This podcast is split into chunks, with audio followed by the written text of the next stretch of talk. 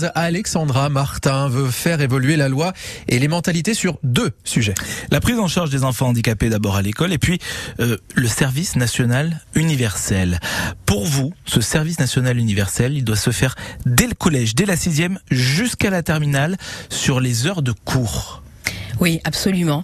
Je crois que l'apprentissage de la nation, l'apprentissage de la République, du goût de l'engagement ne peut pas être basé que sur le volontariat, puisqu'aujourd'hui, très rapidement, le SNU est basé sur deux étapes, avec un stage de cohésion et une mission d'intérêt général, mhm. qui sont basées sur le volontariat.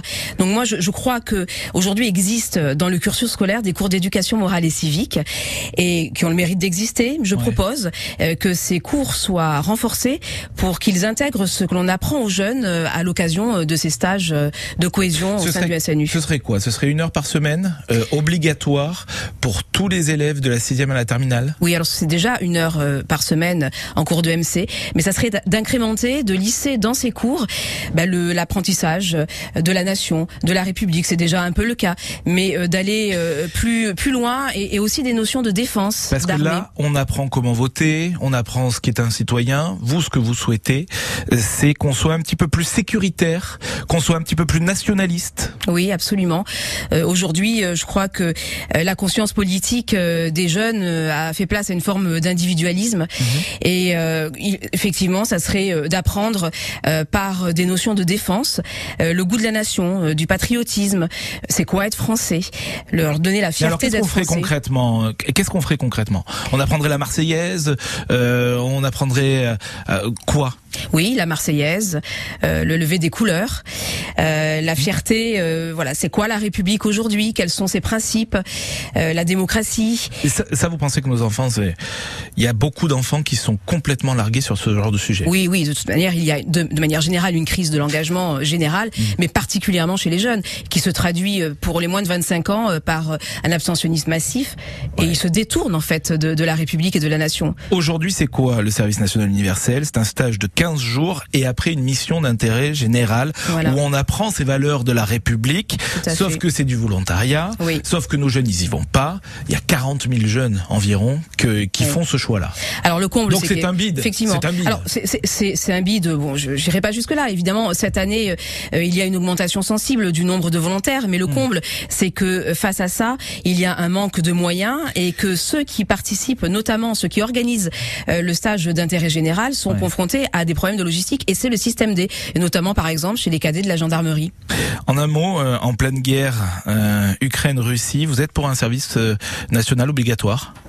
Nous y réfléchissons. Je ne peux pas aujourd'hui répondre formellement à cette question. Personnellement, puisque vous êtes membre de la commission de défense nationale. Personnellement, je crois que les notions de défense, qu'une approche succincte hein, de, de, de, de, la militarisation de la nation, de la République, doit être, euh, comme je vous l'ai dit, lissée au sein du parcours scolaire. Et donc oui, en le, rendant obligatoire de cette manière, je ne suis pas particulièrement favorable à un service national obligatoire. Il existe aujourd'hui, par contre, des, euh, des, des, outils qui sont mis au service des jeunes, le service national volontaire, civique, mmh. les réservistes. Et ça, c'est très important que les jeunes aient accès à ces informations. Vous venez d'intégrer la nouvelle délégation des droits des enfants à l'Assemblée nationale. Autre sujet, les enfants handicapés, les enfants qui souffrent de troubles cognitifs, euh, les hauts potentiels, par exemple. Par exemple. Ça peut être ça. Euh, on est actuellement dans quelle situation? On ne les prend pas assez bien en charge. Non, c'est un sujet actif. C'est un sujet qui me motive depuis longtemps parce qu'effectivement aujourd'hui, euh, des enfants euh, qui souffrent de troubles de l'apprentissage, des dyslexies ou les troubles euh, de l'attention avec ou sans hyperactivité, les hauts potentiels effectivement, sont de plus en plus diagnostiqués. Alors est-ce que c'est parce qu'on sait mieux les diagnostiquer? Sans doute. Aujourd'hui, ce sont des handicaps invisibles et qui sont d'ailleurs considérés comme des handicaps dans la loi de, de, de 2005. La situation concrètement, c'est que pour les parents, c'est un enfer. Oui. Euh, avoir un enfant au potentiel ou avoir un enfant hyperactif, euh, c'est un enfer financier d'abord. Oui, c'est un parcours du combattant.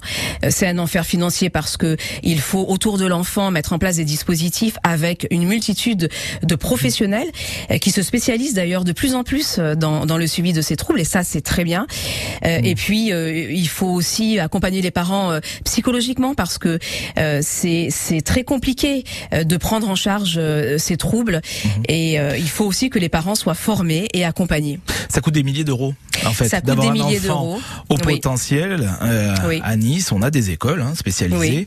Euh, c'est un c'est un gouffre financier vraiment. Oui, ce qui ce qui coûte cher en fait, ce sont effectivement tous ces prestataires, psychologues, neuropsychologues, ergothérapeutes, orthophonistes, qui ne sont pas pris en charge par la et sécurité ça, sociale. Que ça soit pris en charge. Absolument. Alors bon, la, la, MDPH et le conseil départemental sont présents euh, sur ce terrain-là et mmh, aident les parents. Euh, voilà, lorsque l'enfant est reconnu handicapé, euh, la MDPH alloue des subventions, des allocations aux parents pour les aider, mais ce n'est certainement pas assez, bien sûr. Et vous souhaitez aussi une formation des enseignants parce que c'est très compliqué de détecter un enfant qui a au potentiel. Merci beaucoup Alexandra Martin. Je vous en prie, merci à vous de m'avoir invité ce matin. Députée canoise sur France Bleu Azur qui se mobilise donc sur deux sujets, vous l'avez compris.